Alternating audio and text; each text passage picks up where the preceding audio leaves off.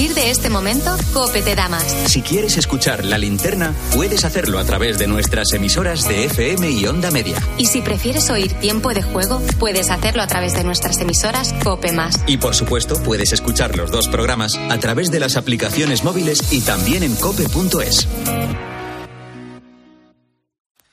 Son las nueve, las ocho en Canarias. ¿Qué tal? Soy Ángel Expósito. Seguimos con la linterna encendida de este lunes.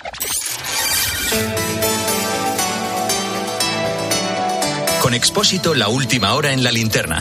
Cope, estar informado. Te resumo la actualidad del día en varias claves. Primera, el diario francés Le Parisien asegura que el jugador marroquí del Paris Saint-Germain, Akrab Hakimi, está siendo investigado por la presunta violación de una joven. La Fiscalía ha abierto pesquisas a pesar de que la chica no quiso presentar denuncia. Al parecer, ella asegura que contactaron por redes sociales y él la invitó a su casa donde se habría producido la agresión.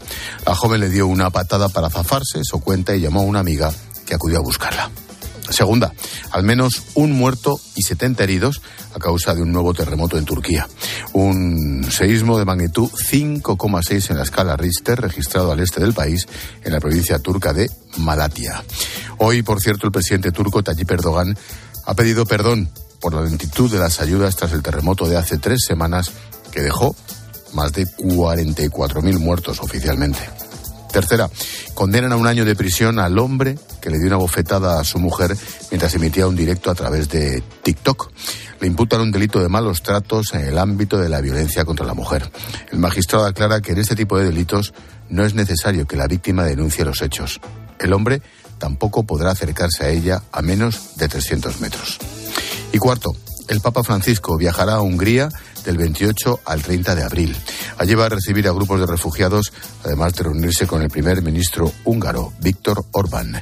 Es su segundo viaje a Budapest, después del que realizó en 2021. El Papa cumple una promesa que tenía pendiente tras asistir a la clausura del Congreso Eucarístico en la capital húngara.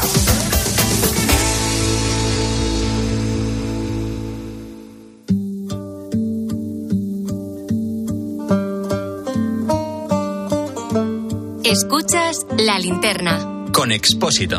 Cope, estar informado. Es posiblemente la imagen del día, el Tibidabo, el punto más alto de la ciudad de Barcelona, amanecía completamente teñido de blanco. Estic aquí al peu del Tibidabo i està nevant a tope, uns 150, 200 metres. Una estampa preciosa con la iglesia del Sagrado Corazón imponente en lo alto y todo el manto de nieve que cubría la ladera. Pero es que los copos también cayeron a los pies del monte, a unos 200 metros sobre el nivel del mar. A escasos 5 kilómetros en línea recta de la Barceloneta. Es la señal clara de que allí está haciendo mucho frío, pero no tanto como en el pueblo de Antonio. Vive desde hace 12 años en Cerler, en el Pirineo, en Huesca, cerca de la estación de esquí más alta del Pirineo aragonés. Un pueblo pequeño, precioso, pero Antonio decidió abrir allí un restaurante precisamente por la nieve. El pueblo es la estación de esquí de Cerler, pues está el, el casco antiguo que llamamos, el pueblo de montaña, de piedra, pequeñito, apretadito, muy bonito, y luego todo lo nuevo que se hizo una vez que el pueblo hizo una estación de esquí se convirtió en un sitio turístico. La nieve para nosotros es oro blanco. Aquí si no nieva estamos muertos. El oro blanco, sí. Lo que sucede es que en días como hoy, Cerler se congela. Este pueblo de montaña ostense ha registrado unas de las temperaturas más bajas de las últimas 24 horas. Han llegado a 17 grados bajo cero. Los días más fríos del invierno, muy tremendo, sí, sí. Sobre todo es que aquí sopla mucho aire, este valle es muy ventoso, entonces ya la sensación térmica es muy bestia. Entra desde Francia, desde el norte a tope y la sensación térmica es in- increíble, insoportable. Cerler es también el lugar en el que más fuerte ha soplado el viento. El- se han registrado rachas de casi 100 kilómetros por hora. Aún así, Antonio se lo toma con humor. Están acostumbrados. Bueno, es que estamos acostumbrados, realmente ya sabemos la que nos viene encima y ya tenemos nuestras botas de invierno, nuestra ropa, no, no sé.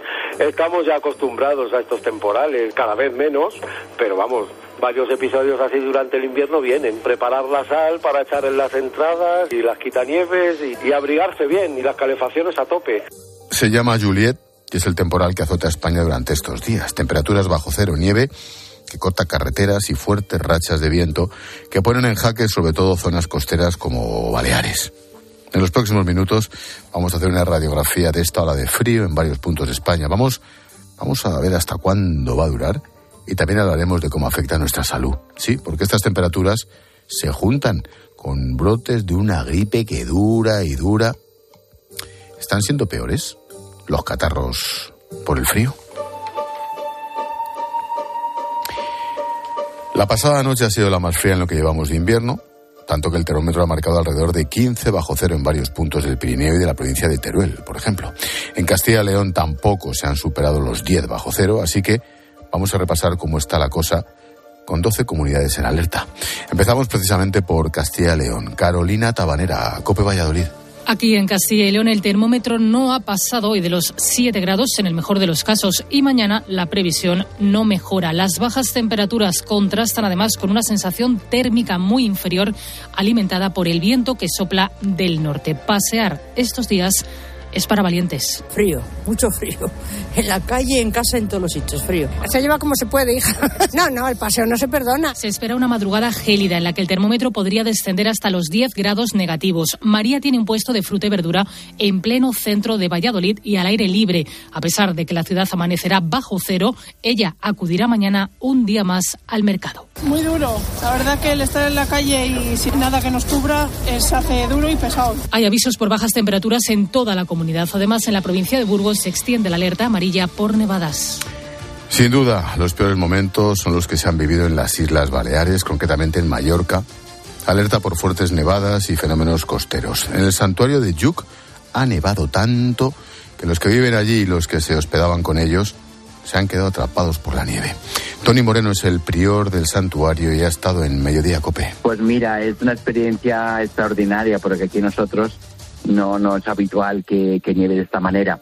Y referente a lo que nos comentabas, pues sí, aquí tenemos 200 eh, huéspedes peregrinos que estuvieron este fin de semana y pues no pueden salir porque esto está eh, realmente eh, espectacular y bueno, sin movilidad.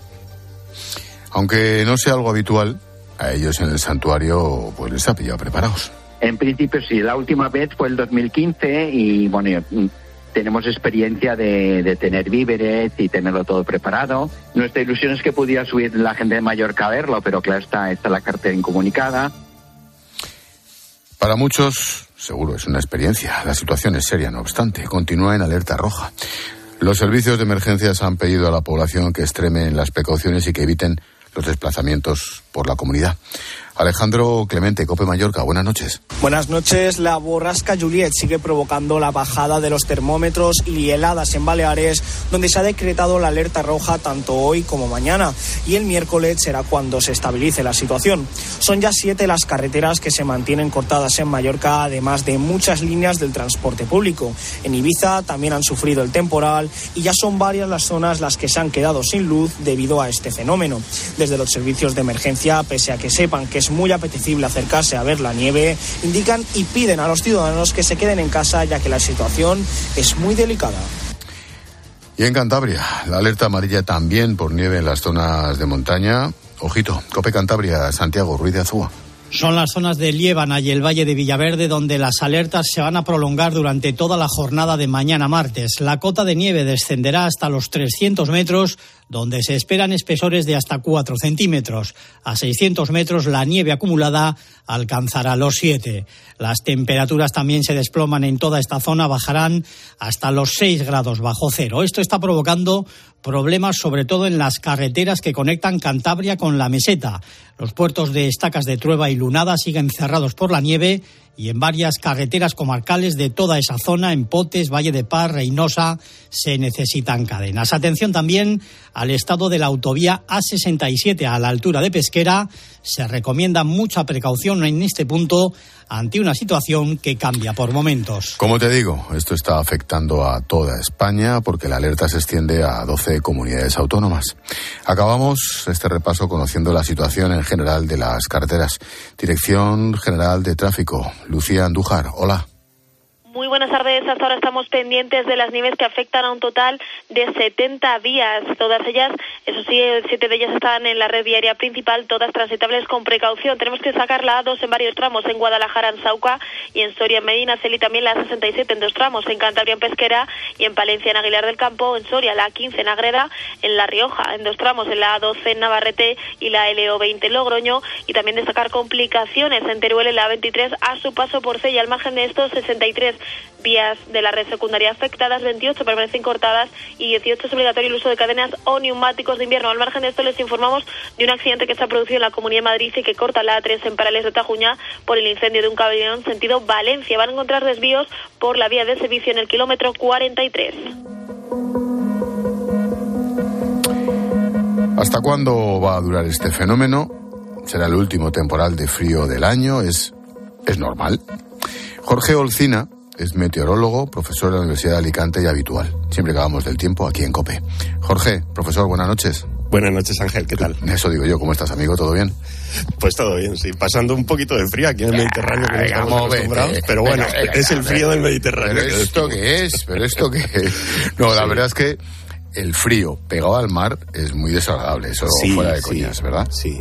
Y luego es que está ocurriendo, bueno, lo estabais comentando muy bien, ¿no? Que, que claro, es un frío, eh, una masa aire fría que se está cargando de humedad y por eso está nevando tanto aquí en el litoral mediterráneo, prácticamente casi a nivel, a nivel de mar, ¿no? Y en las Islas Baleares. Oye, en, cual, en cualquier caso, seas meteorólogo o no, Sí. Es verdad que hace frío, habrá que aguantarse, sí. tener cuidado, pero esta nieve es agua bendita y nunca mejor dicho, ¿no? Sí, sí, Ángel, totalmente. Eh, para las estaciones de esquí, para los acuíferos, embalses, claro. ahora cuando en una semana se produzca el deshielo, eh, claro que es agua bendita, ¿no? Y es el momento que necesitamos eh, recoger toda el agua posible en forma de lluvia o de nieve eh, para la primavera y el verano, ¿no? Por tanto, muy bien, la verdad es que sí.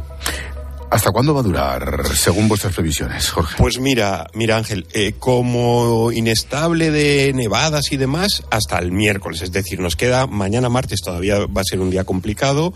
El miércoles empezará a mejorar lo que es la parte inestable con las nevadas, la lluvia, eh, el viento que está soplando con rachas fuertes aquí en el Mediterráneo y digamos que la peor parte, como digo, está siendo lo que llamaríamos el cuadrante noreste, ¿no? Pero aquí un poquito más amplio porque se incluye el País Vasco, eh, las comunidades del Ebro, por supuesto Cataluña, el norte de la Comunidad Valenciana, Islas Baleares.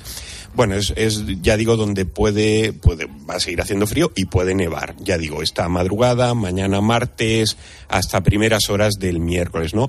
Y luego nos, lo que nos quedará en toda España prácticamente es el residuo de la masa fría, ¿no? Se nos va la parte inestable, pero queda ese, ese depósito de la masa de aire polar, que es la que está afectando, la que está provocando todo esto, y esa sí que va a ser un poquito más duradera, ¿no? Al menos hasta, hasta el próximo fin de semana. ¿no? Porque eh, los modelos están hablando de mínimas eh, de cero negativas, incluso en el interior peninsular, eh, registros que en las zonas del Triángulo del Frío famoso de Teruel, Albacete, Calamocha, Molina de Aragón, pues estamos hablando de menos 5 hasta menos 7 grados de aquí al viernes, ¿no? Por tanto, nos espera una semanita de frío, Ángel. La verdad es que esto va a ser así. ¿Por qué?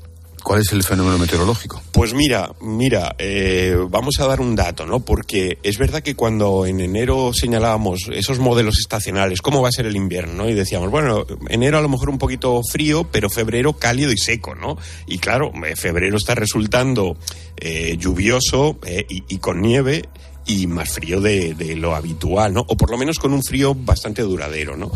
Y todo tiene una causa en el Polo Norte, Ángel. Eh, se ha descolgado lo que llamamos una masa más cálida sobre el propio Polo Norte y eso lo que provoca es que el aire frío que había instalado allí en la zona de polar y el, océano glaciar ártico se está descolgando hacia el sur, ¿no? Y a veces toca Norteamérica y es cuando vemos esas imágenes de Estados Unidos con, con esos temporales de frío y nieve y a veces toca Europa, ¿no? Se nos viene hacia aquí, que es lo que está pasando en los últimos días. Llevamos ya pues cuatro o cinco días, ¿no? Con una lengua de aire polar eh, sobre la península ibérica, sobre Francia, sobre el Mediterráneo occidental y es lo que tenemos, ¿no? Mm, son además eh, fenómenos, Ángel, que no, no, no se pueden predecir con mucha antelación y por eso esos modelos a veces estacionales que decimos de, toda una estación del año, pues nos están fallando por esa, por ese motivo, ¿no? Se ha descolgado el aire frío que estaba confinado en el Polo Norte y, lo ha hecho a finales de febrero, ¿no? En esta segunda parte de febrero, sí. Mm, Jorge, a pesar de esta Juliet,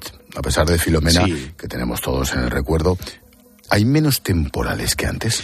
Sí, a ver, lo que ocurre, Ángel, la temporada fría del año sí que es verdad que cada vez es más corta, ¿no? Y es más larga la cálida, ¿no? Ya lo vivimos el verano pasado, pero bueno, es verdad que por estadística los veranos eh, aquí en nuestro país cada vez son más prolongados y los inviernos más cortos, lo que no quita que no sean intensos, ¿no? Porque una característica de estas atmósferas que, como decimos, se están calentando en este proceso que llamamos de calentamiento es que el aire, las masas de aire, que son las que generan los tiempos a diario, se mueven más rápido con más energía, ¿no? Y, por tanto, eh, no quiere decir que el calentamiento ya nos vaya a alejar mm, para siempre las olas de frío, ¿no? O los temporales de este tipo, no pueden ocurrir, ocurren menos días al año, es verdad, pero la intensidad, como estamos viendo, lo vimos en Filomena, lo vimos el pasado mes de enero, ahora en febrero, pues es, es, es la que tiene que corresponder a, a, un invierno, ¿no? Ya digo, eso es un poco la tendencia. Veranos más largos, inviernos más cortos, pero sin que eso signifique que sean menos intensos, ¿no? Pues tomamos nota abriremos, y sobre todo si salimos a la carretera, lógicamente mucho cuidadito. Jorge, Jorge Olcina, meteorólogo, profesor de la Universidad de Alicante, como siempre, muchas gracias. Un placer, Ángel. Un Cuídate, buenas noches.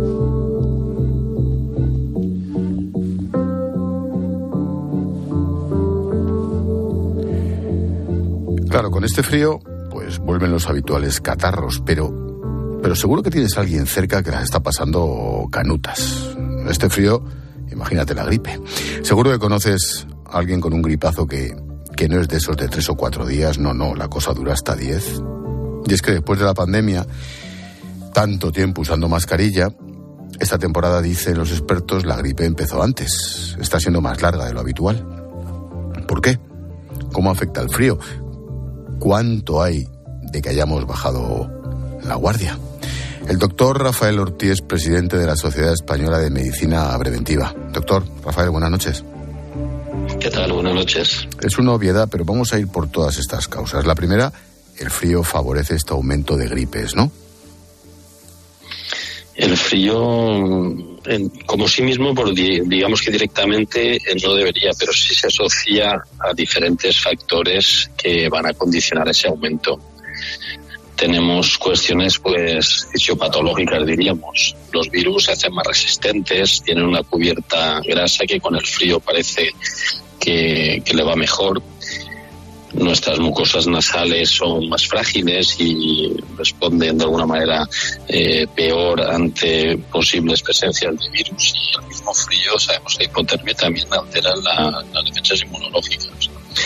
Pero también tenemos otro componente, otro bloque de causas que diríamos más bien epidemiológicas, como son el comportamiento social. La gente cuando hace frío pues está más en interiores y a veces con otras personas. Y no olvidemos que ahora pues el, la retirada de las mascarillas tiene un doble efecto. Por un lado, eh, mayor en proximidad y por otro lado, eh, eh, contraste entre lo que hacíamos estos años anteriores que también ha beneficiado la transmisión de los virus. Claro, en ese sentido, hablando de ese comportamiento social, doctor, el mero hecho de que ya no nos lavemos las manos como hace un par de años, ni con geles ni tal, eso también influye, supongo. Digamos que estamos bajando la guardia, ¿no?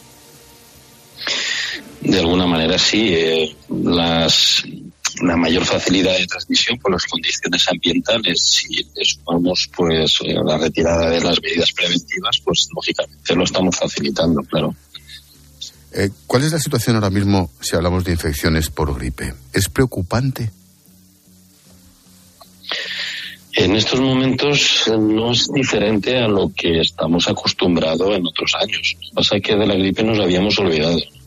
Sabíamos que era una infección respiratoria aguda que podía ser muy grave, pero no le dábamos importancia. y ahora, pues claro, vuelve a manifestarse en cuanto al COVID y otros virus, como virus respiratorio sincitial, que estuvo afectando a los niños a finales del año pasado, sobre todo, pues de, desaparece o se mantiene en un nivel muy estable. Pues el aumento de la gripe, pues lo notamos bastante más, sobre todo en atención primaria teniendo en cuenta que hay niveles de vacunación bastante altos en las personas mayores, no tanto en hospitalización, pero también. Mm, este tipo de gripes, sobre todo si es la gripe A, pueden complicarse. Todos tenemos a alguien cerca que se ha tirado 10 días y no más, pero bien, bien, bien afectado. Bueno, eh, todas las gripes, cualquier infección respiratoria, pasaba por el COVID y con otros virus también, alteran a las mucosas, de, alteran, digamos, todo el árbol respiratorio y no es difícil que se complique con infecciones bacterianas eh, posteriores que pueden complicar, digamos, la doblemente con infecciones neumónicas, ¿no? respiratorio inferior. Y una última cuestión, doctor por qué es importante vacunarse contra la gripe y quiénes deberíamos hacerlo.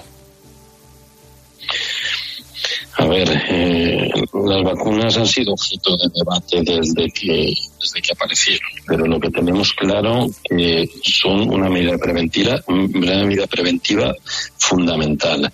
¿Quién debe vacunarse? Pues quien tenga mayor riesgo, las personas mayores que van perdiendo su capacidad de respuesta inmunitaria, personas que tengan debilitado el sistema inmunitario porque pudieran estar tomando una quimioterapia, un tratamiento inmunosupresor u otras enfermedades de base, podríamos valorar grupos de riesgo como profesionales. Eh, incluso se debate si los niños y si algunas otras eh, mm, profesiones o grupos de riesgo que tuvieran una eh, repercusión social en cuanto a su afectación, ¿no? Podríamos hablar de, profesorado, profesionales, mm, de bomberos, policías, etcétera, ¿no?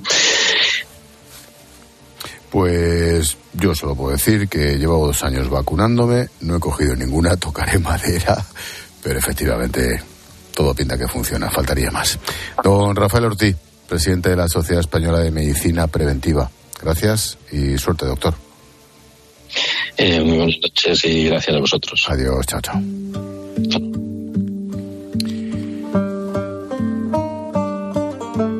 Pues hasta aquí nuestro repaso por el temporal Juliet y por la gripe.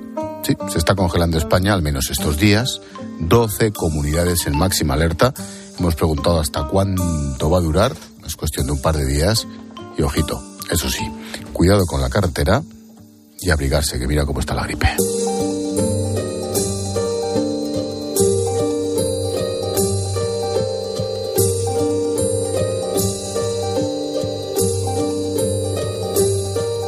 Escuchas la linterna. Con Expósito. Cope, estar informado.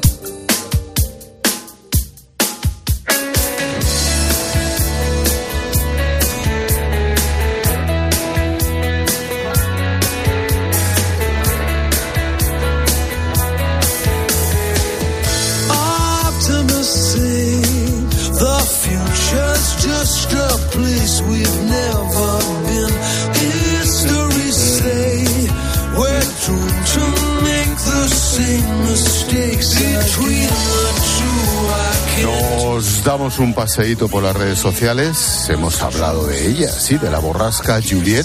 está desplomando las temperaturas en toda España. Hay nieve en cotas muy bajas incluso en tu pueblo, Martínez. Pues sí, mi pueblo bien, además. Yo llevo todo el día congelada, te lo tengo que decir, Ángel. Pero tu pueblo no es este. Ya lo sé, pero yo digo que ahora mismo mi sensación térmica es esa, que tengo mucho frío. Mucho frío. Pero mi madre, que sí que está en mi pueblo, la pobrecita está igual. ¿Cuál es tu pueblo? congelada. Mi pueblo es Tiana, que está cerquita de Barcelona.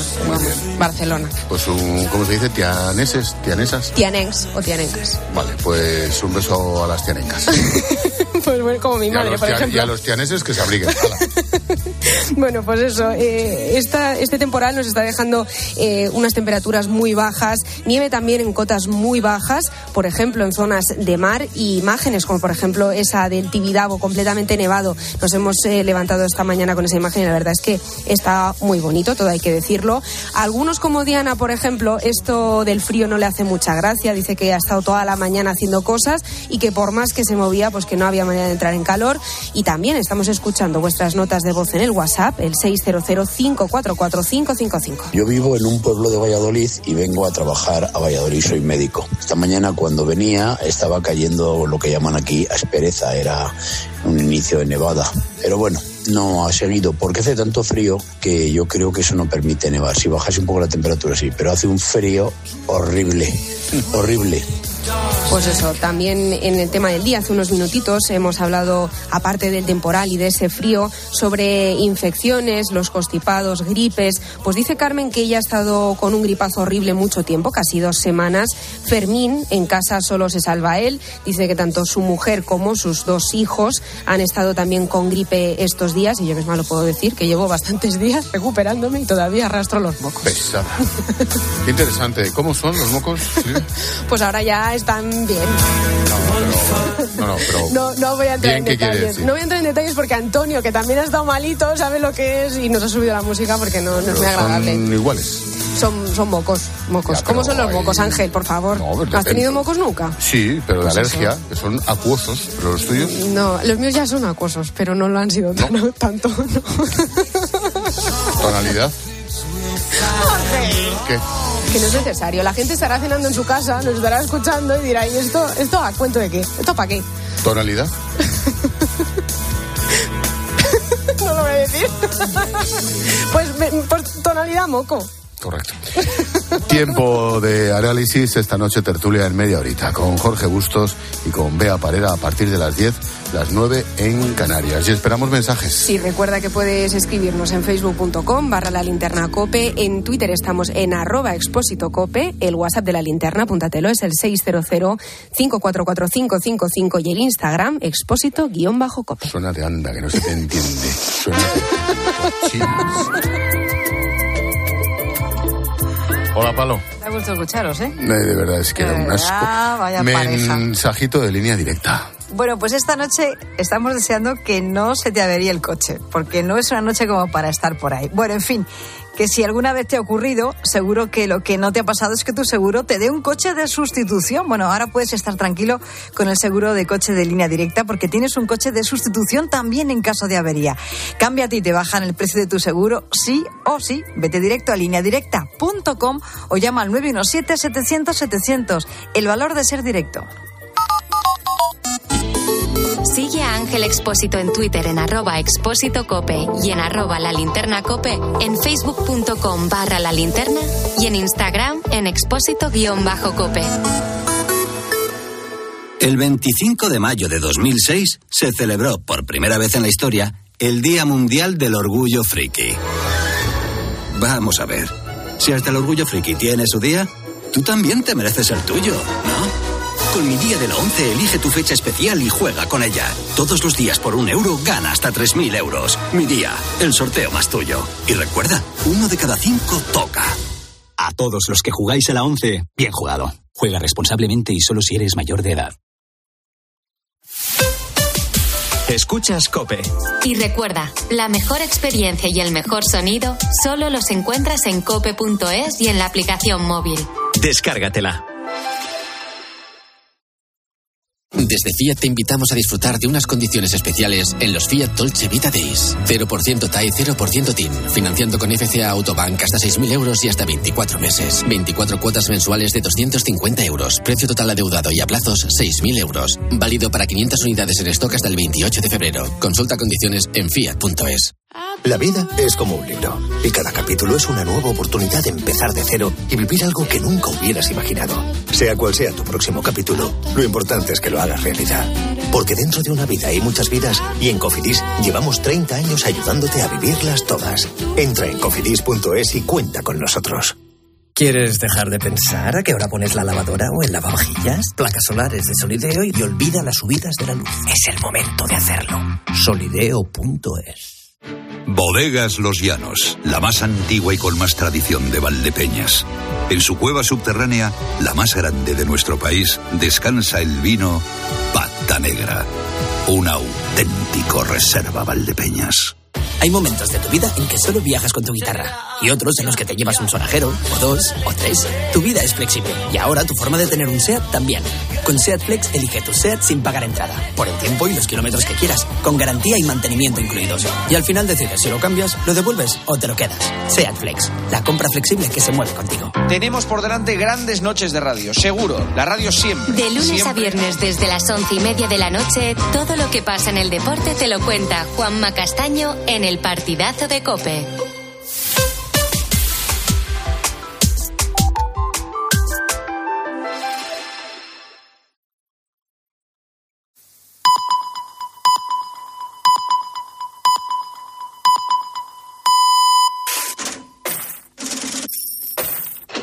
Expósito. La linterna. Cope. Estar informado.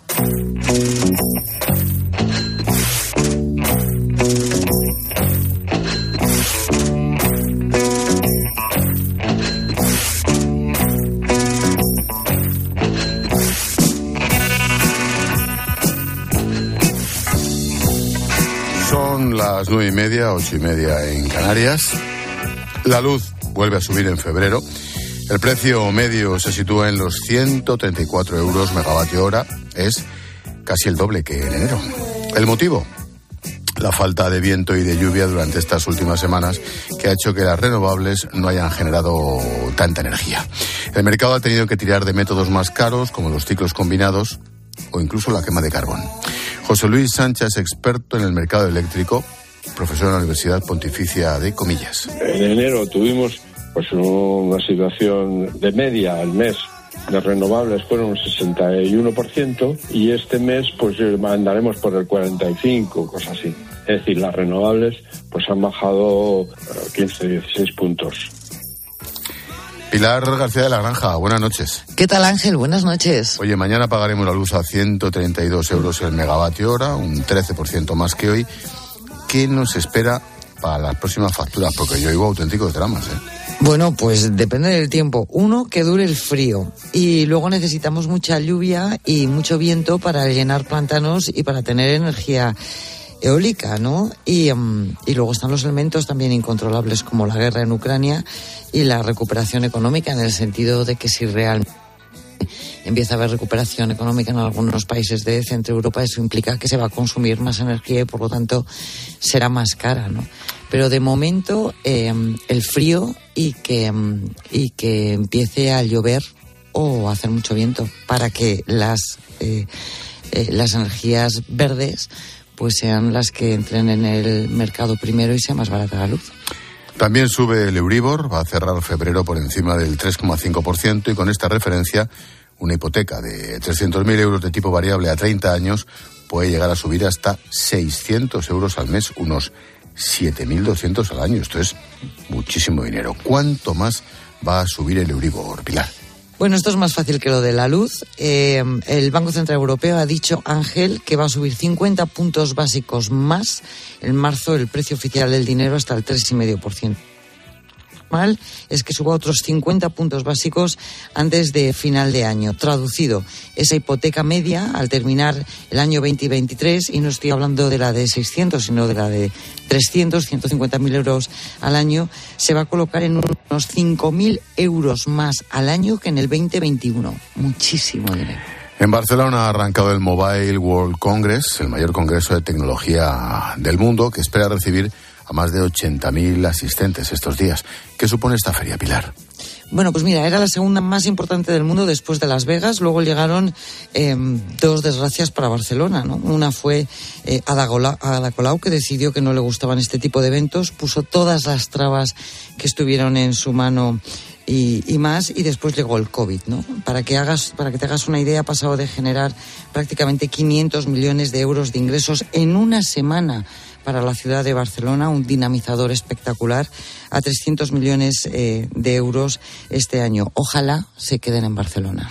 Y por último, Pilar, mañana conoceremos el dato adelantado del IPC de febrero.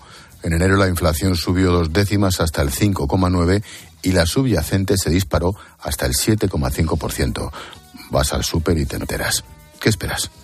Bueno, pues eso. La inflación lo normal es que siga subiendo porque ha subido durante el mes de febrero el precio de la energía, el precio de la luz, ha subido también el precio de los carburantes y no ha bajado el precio de los alimentos. Por lo tanto, Em, la inflación se va a mantener al alza y disparada la inflación subyacente, que te recuerdo es trasladar a toda la cadena de producción la subida de precios menos la energía y los alimentos, con lo cual implica que seguirá la tensión inflacionista durante más tiempo.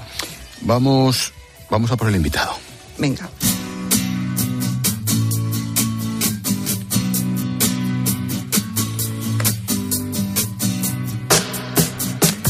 España ha ingresado 10.000 millones de euros más de lo previsto en la recaudación de Hacienda 2022. Es un 15% más de lo que se esperaba en los presupuestos. El motivo, claro, es el aumento del impuesto en sociedades, IVA, IRPF, aumento de recaudación. Bueno, aún así la economía sumergida sigue siendo uno de los principales problemas de España. Supone, pues claro, como es sumergida cualquiera se fía, un 20% del Producto Interior Bruto. Estamos por encima de la media europea. Seguro que conoces muchos casos, por ejemplo, una reforma en el baño de casa puede costar 3.000 euros, sin el IVA del 21%. La factura se reduciría así 630 euros y la empresa de reformas pues no la declara. El beneficio es íntegro, pero se está cometiendo un delito de fraude en esa operación concreta. Lo mismo ocurre con una comida en un restaurante. Si no pagamos el IVA del 10%, un ticket de 45 euros se queda en 40. Y si, por ejemplo, una empleada del hogar cobra en negro, el empleador se ahorraría unos 5.600 euros al año de costes laborales. Eso sí, esa trabajadora no tendría derecho a vacaciones legalmente, ni a subsidio por desempleo o acceso a la seguridad social. Carlos Cruzado es el presidente del Sindicato de Técnicos del Ministerio de Hacienda. Carlos, ¿qué tal? Buenas noches. Hola, buenas noches. Yo recuerdo en cierta ocasión que el por entonces ministro de Trabajo del Partido Socialista era ay, ¿cómo se llama? Aquel del PSC de Cataluña extremeño, Corbacho. Perdón, ya me disculparán. Que Corbacho me dijo que podíamos estar entre el 25 y el 30% de la economía española que fuera economía sumergida. ¿Te parece demasiado, Carlos, o, o, puede ser? Bueno, la verdad es que la mayoría, por no decir prácticamente todos los informes que se van publicando al respecto, tanto nacionales como internacionales, sí que la cifran en ese intervalo de entre un 20 y un 25% equivalente al, al PIB, ¿no? a esa parte del PIB.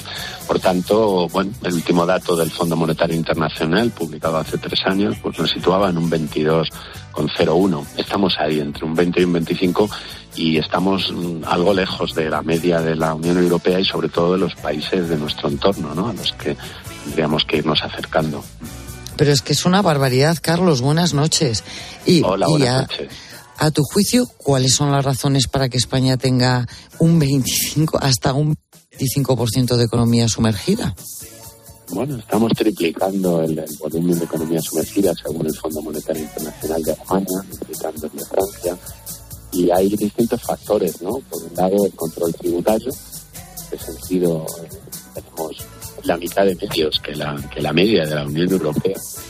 Son menos que, algunos de estos países con menos niveles de economía sumergida. También, ¿por qué no negarlo? Hay un, tenemos un problema de pedagogía fiscal, de conciencia fiscal que está alejada de, la mayoría de del centro y del norte de Europa. Y esto también influye, ¿no? Pero obviamente la baja fiscal es la falta de, o la no suficiente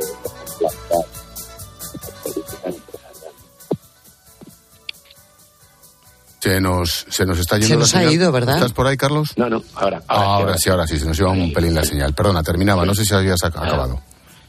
Sí, sí, decía que, que, bueno que hay varios factores y, un poco pasaba sobre ellos, ¿no? Sobre sobre esa necesidad de contar con más medios para tener un control efectivo, sobre esa conciencia fiscal y, y, y, sobre esa falta de ejemplo, ¿no? De nuestra clase política y empresarial muchas veces, ¿no? Claro. ¿Cuáles son los sectores?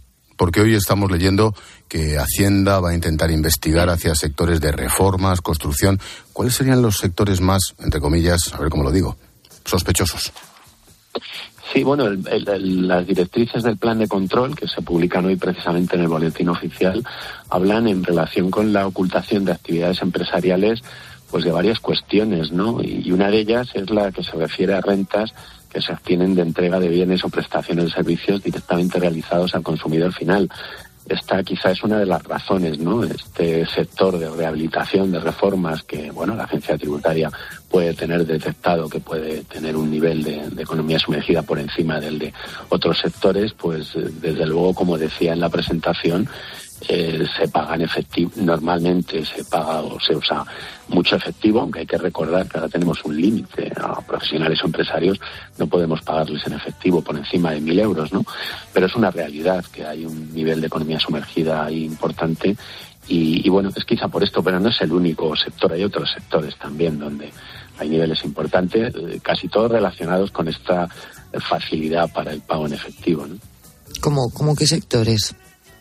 Bueno, eh, la, también en el plan de hoy de, que publica hoy la agencia tributaria, pues se habla de una cuestión que preocupa y que, y que ya se incluyó en la ley de prevención del fraude, que es la relativa al uso del, del software de doble, de doble uso, ¿no? Esa, esas cajas que en realidad no registran todos los ingresos y que están básicamente en el sector de la hostelería y del comercio, ¿no?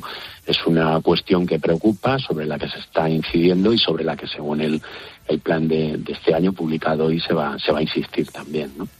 Mm, las cifras varían mucho según las comunidades autónomas. En Madrid el porcentaje se quedaría en el 16, en Extremadura llega al 30. ¿Por qué? Sí, eh, primero es difícil estimar, si ya claro. es complicado hacer una estimación de la economía sumergida, desagregarla por regiones es más complicado. Nosotros sí hicimos un, un, estudio hace ya unos años en el cual hacíamos esta, esta desagregación ¿no? por, por comunidades e incluso por capitales. Y bueno, es cierto que en Madrid pues observamos, y observarlo el profesor que dirigió nuestro estudio, que había seguramente por el efecto capitalidad pues cierta distorsión, ¿no? Hay que tener en cuenta que la mayoría de los de las evaluaciones de economía sumergida utilizan el método que llamamos MIMIC, es el de múltiples indicadores y múltiples causas. Ahí se analizan pues desde el PIB de la región, o el PIB per cápita, el nivel de desempleo, el número de autónomos, bueno, los ingresos, el número de grandes empresas y quizá al analizar pues pues la capital, eh, como es Madrid, pues pues hay factores que, que, que, pesan demasiado en relación con esto, ¿no? Es obvio que tenemos muchas grandes empresas, eh, es obvio que tenemos eh, muchos muchos funcionarios, ¿no? Y todo esto pues pues hace que quizá haya esta, estas diferencias, ¿no? En Extremadura pues los niveles del PIB, el, el, nivel de desempleo, en fin, y, y, tantas otras cuestiones que se toman en cuenta a la hora de hacer estas estimaciones, pues tiran para, para arriba, ¿no? Oye, Carlos, ¿y no puede ser que en Madrid haya impuestos más bajos que en otras comunidades autónomas, como por ejemplo Cataluña? Mm, bueno, eh, esto es Se algo bastante polémico, ¿no? Es más. algo bastante polémico, porque en realidad si hablamos del impuesto de sociedades es exactamente igual, el IVA es igual en función de los consumos. Es cierto que hay algunas diferencias en cuanto a las competencias que tienen las comunidades autónomas en los impuestos cedidos, pero no son tan grandes como para, para llegar a estas diferencias ¿no? que, que apuntaba respecto de las estimaciones de economía sumergida. ¿A qué sanciones se exponen los que, los que practiquen o participen en esto de la economía sumergida? Bueno, estamos hablando de ocultación, en el momento en que se están ocultando ingresos o, inflando gastos, ¿no? Que en definitiva es la misma, llegamos a la misma conclusión, pues las sanciones que se prevén van a depender de la cuantía defraudada, ¿no? Si, si no llegamos a los 3.000 euros sería una inflación leve y la sanción sería en principio del 50% de la cantidad defraudada. Lo normal es que supere esa cifra y estemos entre el 50 y el 100% de la, de la cuota defraudada que luego pues tiene ciertos ciertos descuentos también si se admite y se, y se paga en plazo, ¿no? ¿Y qué mecanismos tenéis o, o tiene la administración para identificar estos casos de economía sumergida? ¿Esto cómo se hace? Sí, bueno, la, agencia tributaria hoy en el plan de control eh, habla de algunos de ellos, ¿no? Y de hecho, cuando habla de la ocultación de actividades empresariales o profesionales, eh, habla de potenciar actuaciones incidiendo en determinados contribuyentes, ¿no? Como son aquellos que no admiten pagos por medios bancarios, esto sería un indicio, o aquellos cuyas rentas, como decía antes, se obtienen de, la entrega de bienes o, prestaciones de servicios directamente al consumidor final, puesto que en estos casos se incrementan los, los riesgos y la falta de control en cuanto a las formas de pago y por último, algo que también se toma muy en cuenta en la agencia tributaria eh, son aquellos contribuyentes cuyos signos externos de riqueza, de, riqueza, de patrimonio, de rentas o información financiera que, tiene la agencia tributaria sean incoherentes o, no consistentes con respecto a las rentas declaradas. ¿no? Esto es un elemento importante a tener en cuenta. Bueno, pues estaremos atentos, nos jugamos mucho, sobre todo los que pagamos. Pero en fin. Carlos Cruzado, presidente del Sindicato de Técnicos del Ministerio de Hacienda. Gracias por la asesoría. Buenas noches. Un placer. Buenas noches. Adiós. Chao. chao. Y a esta hora, Reyes Calderón nos trae el número, el dato del día. Reyes, ¿qué tal? Buenas noches. Buenas noches, Ángel. Estos días que medio mundo mira a Barcelona y al mobile, merece la pena detenernos en dos conceptos que rondan la agenda digital para España que aprobó el Consejo de Ministros el 15 de febrero.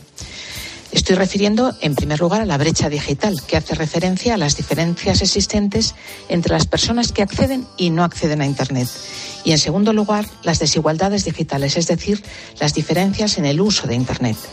En España, el 96% de los hogares está conectado a Internet, lo que nos sitúa entre los países en la cabeza de la Unión Europea, solo por detrás de Luxemburgo y Países Bajos, Irlanda o Finlandia. Pero no lo usamos todos por igual, y en esto hay que apuntar el valor enorme de la familia. Los estudios cualitativos permiten comprobar cómo las relaciones entre padres y hijos hacen que estos últimos hayan transformado como auténticos educadores y promotores el uso de Internet de sus padres y que además sean los grupos sociales más jóvenes, es decir, los nietos, los que han generado dinámicas sociales de, contagio entre las personas adultas y ancianas, es decir, en sus abuelos que quieren hablar con ellos. El uso de Internet es, por tanto, cada vez más frecuente. La comunicación, la utilidad más extendida de la red, el comercio electrónico ya es de uso generalizado.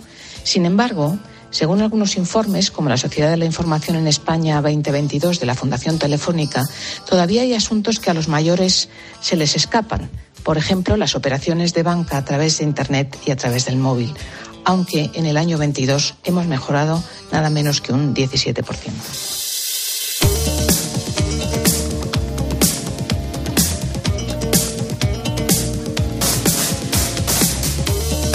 En la actualidad hay 12 millones de personas en España que tienen más de 65 años.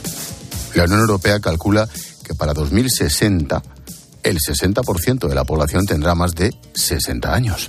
Además, los primeros baby boomers empiezan a jubilarse ya y esto se traduce en más gasto público, más dinero para pensiones, pero esas jubilaciones también pueden resultar una oportunidad. Sí, la economía silver Se encarga de gestionar el dinero y el tiempo de los mayores de 50, 50 y tantos años. Son adultos jubilados, o a punto de hacerlo, con cierto poder adquisitivo, tiempo libre, salud, sin cargas económicas, al menos hipotecas. Necesitan más ocio, pero también más cuidados. De hecho, se espera que de aquí a los próximos años el 32% de la economía dependa del marketing para esas personas. Juan Carlos Alcaide es sociólogo experto en Silver Economy, llamémoslo así. Juan Carlos, ¿qué tal? Buenas noches. Hola Ángel, un placer y un honor participar en la linterna. ¿Qué tal? Gracias por atendernos. ¿Cómo podríamos definir este concepto, Silver Economy? Bueno, yo creo que tú ya lo has hecho con bastante precisión. Es la economía dirigida a las personas mayores de 50 años y eh, también dirigida a las eh, familias que tienen en su seno personas muy mayores. Quiero decir, hay veces que eh, algunas personas no han cumplido los 50 años, pero como atienden a un octogenario, por ejemplo, pues demandan ciertos servicios para su hogar, etcétera. En consecuencia, eh, el hecho de eh, tener a un muy mayor en su, en su vida, en su familia, y cuidarlo, condiciona sus, sus demandas. Por lo tanto, es la economía de la longevidad, la economía de, de las personas mayores, por simplificar. ¿Qué tal, Juan Carlos? Buenas noches. ¿Y en, qué, en qué perfil de gente nos tenemos que fijar y en qué sectores? O sea, ¿cómo es esta gente y qué demanda? Bueno, nos tenemos que fijar en absolutamente todos los sectores. Hay algunos sectores que se orientan de una forma muy nítida al mundo de los, de los cuidados y la atención geriátrica, pues hablamos de las residencias, hablamos de la atención domiciliaria, etcétera. Hablamos de algunas empresas de, seguros que eh, lanzan ciertos productos eh, para, para estas personas, para que puedan hacer lo que se llama licuación patrimonial, es decir, convertir en dinero eh, el valor de sus casas, pero todas, absolutamente todas las empresas y todos los sectores deben pensar en que el grueso de consumo más relevante, por las razones que explicaba muy bien eh, Ángela anteriormente, está en las personas con canas. Esto es, los que más capacidad tienen para comprar un coche, los que más eh, posibilidades tienen de, eh, de utilizar ese coche para desplazarse a un parador, a un hotel, a una playa, al litoral, etcétera, porque tienen más tiempo y tienen más dinero, son precisamente las personas mayores. Por lo tanto, es eh, un concepto transversal que afecta no solo al sector geriátrico, sino a la totalidad de la economía. Mm, ¿Cuáles son los sectores? Has apuntado de ellos en concreto, viajes o turismo, el tema de los coches. ¿Cuáles son los sectores en los que habría que centrarse? Bueno, hay un montón de sectores nuevos que tienen que ver con la economía del envejecimiento. En primer lugar, tenemos el, eh, el, mundo de la geriatría y de la nueva geriatría, es decir, las residencias geriátricas y los nuevos enfoques de Silver Living, cohousing, Silver Living, pisos asistidos, pisos con servicios. Eh, hay toda una nueva panoplia de eh, nuevos servicios dirigidos a las personas mayores. Hay una gran cantidad de oportunidades en el mundo del hogar conectado para personas mayores, con alertas, con alarmas, con domótica. Hay todo un mundo de, de oportunidades en, nuevos productos de seguros, como seguros para la dependencia. Hay todo un mundo dentro de eh, lo que es eh, el, concepto de producto financiero para personas mayores, precisamente para eh, poder convertir en dinero el valor de, la vivienda, como decía anteriormente, con la hipoteca inversa, etcétera, etcétera. Todos los sectores se ven afectados por la economía plateada, pero hay algunos sectores que efectivamente eh, son, son novedosos y vienen con el envejecimiento poblacional, Ángel. Y será también una nueva eh, oportunidad de empleabilidad, ¿no? Se crearán puestos de trabajo nuevos. Bueno, de esto no cabe ninguna duda, ninguna duda. En los próximos años, la Unión Europea ha calculado que se van a crear 100 millones de puestos de trabajo en el mundo de los cuidados, no solamente con la figura del gerocultor, alguien que eh, acompaña a la persona mayor al parque o lo cuida o le da la medicación o etcétera, que también sino en un concepto muy amplio de eh, cuidados como por ejemplo los cuidados ambulatorios, eh, la óptica a domicilio, el dentista a domicilio, ¿por qué no la limpieza, la cocina, el catering, que no es lo mismo que la cocina, consiste en llevar la eh, comida ya preparada. Hay un montón de oportunidades de empleo y de emprendimiento en torno a la economía plateada. Presenta retos, no cabe duda, la cronicidad, la dependencia, pero es claramente una oportunidad de desarrollo económico y una oportunidad de eh, crecimiento de nuevos emprendimientos y de nuevos enfoques empresariales. ¿Y para, y para las finanzas públicas? porque es verdad que vamos a vivir más tiempo, eso es estupendo, pero ojo, los gastos de seguridad social al margen de pensiones también van a ser mucho mayores, ¿no? Eh, Ángel, no nos cabe ninguna duda. Hablaba anteriormente de los retos. Los retos de la eh, Silver Economy son fundamentalmente dos, y de ellos cuelgan otros muchos, pero el reto de la, de la salud y el reto de las, de las pensiones. El reto de la salud. Eh, consecuencia de la tecnología, felizmente, eh, vamos a poder abaratar la prestación eh, sanitaria y eh, la ciencia nos permite medicamentos cada vez más, más baratos y terapias que, incluida la telemedicina y otro tipo de, eh, de, soporte telemático que podemos dar a las personas mayores, con pulseras, con, con elementos domóticos, etcétera, se va a, de alguna forma, democratizar la prestación sanitaria. Vamos a poder, de algún modo, gestionar el colapso que sin duda se va a producir en torno a la cronicidad y en torno a la dependencia. Y es evidente que el sistema de pensiones tiene que eh, ser complementado de una manera mm, pintando con brocha gorda. Eh, en primer lugar, es evidente que vamos a necesitar la complementariedad de eh, la pensión pública con otros enfoques de pensión privada. Y en segundo lugar, la eh, nueva vida, cercana a los 100 años, nos exige empezar a preocuparnos por la jubilación desde que tenemos 25 este concepto de, bueno, la jubilación llega cuando tiene 65 y me lo dan todo relativamente hecho, aunque pierda alguna capacidad adquisitiva, como también tengo menos costes, esto se amortigua, eso eh, en los próximos años eh, va a pasar a la historia. Va a pasar a la historia porque vamos a trabajar más años. Vamos a trabajar más años, pero hay que decir algo con bastante nitidez. El sistema de pensiones actual, que corta en los 65 años, eh, nace, en los tiempos de Bismarck. Eh, entonces, se implanta una pensión a los 65 años cuando en torno al 6 o al 8% de los alemanes llegan a esa edad. En el año 1980 eh, llegaban, digamos, a, consumir su pensión eh, una cantidad mucho más eh, reducida de, personas porque la esperanza de vida era mucho más baja, estaba en torno a los 70 años. En el año 2000 estaba en torno a 73 y ahora está en 83. Han pasado 23 años. Eh, entonces, no podemos pensar que desde que nos jubilamos a los 62 años y pico, si tenemos en cuenta las prejubilaciones, vamos a poder tirar del sistema público de pensiones hasta los 87 años en el caso de una mujer y hasta los 81 en el caso de un varón. Son muchos años eh, tomando leche de la vaca y no cabe duda de que vamos a tener que trabajar más porque además los que no estén en la obra o en la mina o en, eh, unas condiciones eh, físicamente duras, mm, es que, es que mm, lo vamos a poder hacer porque llegamos a la edad con una calidad de vida y una salud absolutamente incomparable con la que tenía una persona de 65 años hace tan solo 35 o 40.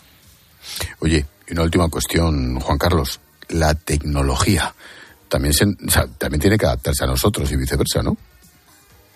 Esto es un campo, Ángel, eh, maravilloso. Eh, yo aconsejo a los más jóvenes que piensen en la tecnología para las personas mayores. Hay, de hecho, un concepto nuevo.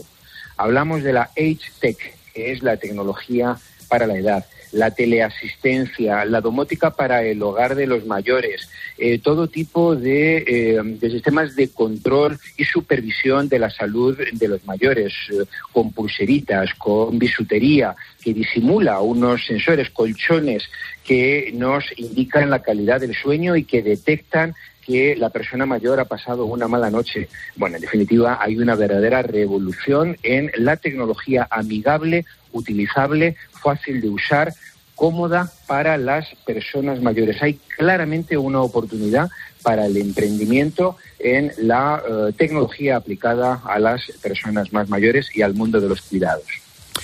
En cualquier caso, más pronto que tarde vamos a estar ahí metidos si no lo estamos ya. Hace un sector muy, muy interesante. Juan Carlos Alcaide, sociólogo experto en economía plateada. El nombre mola. Gracias y suerte, Juan Carlos. Un verdadero placer y muchas gracias. A ti, gracias, chao, chao. Gracias, chao, chao. Pilarín, a ti te queda mucho. Mañana más. Hasta mañana. Adiós, chao.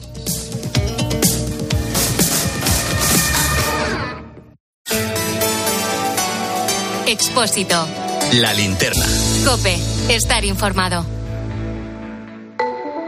Si es noticia, está en el partidazo de Cope. ¿Cambia algo el panorama con estas revelaciones de este segundo Burofax enviado al Barça? Emilio Cortés es nuestro catedrático de Derecho Penal. Hola, Emilio. Buenas noches. Juanma, compañero. Bueno, si ahora mismo todo está en manos de la Fiscalía, yo entiendo que no cambia demasiado. La Fiscalía lo que tiene que hacer ahora mismo es ver si el señor Enrique Negrera está hacia un término, por decirlo de alguna forma, o si por el contrario hacia el intermediario entre el Barcelona y los árbitros que saltaban al campo. De lunes a viernes, desde las once y media de la noche, todo lo que pasa en el deporte te lo cuenta Juanma Castaño en el partidazo de Cope.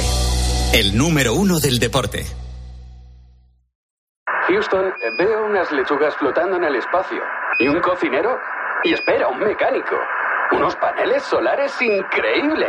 Haz que tu empresa gire alrededor del sol y crezca de forma más sostenible e independiente. Sistema solar EDP con paneles solares, baterías y monitorización, sin inversión inicial. Ahorra hasta un 30% en la factura eléctrica. Descubre esta oferta en edpenergia.es barra empresas. El ahorro final en la factura de la luz dependerá del consumo, del tipo de instalación y de la potencia contratada. Consulte condiciones en edpenergia.es barra empresas. A la hora de alquilar, cierras los ojos esperando que la fuerza te acompañe para que te paguen mes a mes o confías en cobrar puntualmente todos los días 5. Cada día somos más los que disfrutamos de la protección de alquiler seguro. Llama ahora al 910-775-775. Alquiler seguro. 910-775-775. Escuchas la linterna. Y recuerda, la mejor experiencia y el mejor sonido solo los encuentras en cope.es y en la aplicación móvil. Descárgatela. UMAS, mutua especialista en seguros para el sector educativo. Ofrecemos una solución integral para los colegios y guarderías. Daños patrimoniales, responsabilidad civil, accidentes de alumnos. Más de 800 centros ya confían en nosotros. Visítanos en umas.es. UMAS, más de 40 años de vocación de servicio. Tu alimentación saludable con HSN. Especialistas en nutrición deportiva con fabricación propia y descuentos en proteínas, colágeno, omega 3, melatonina y muchos productos saludables más. Haz tu pedido ya y recíbelo entre 24 y 48 horas. Con envío gratis desde 15,90. hsnstore.com. Nutrición de calidad para una vida sana.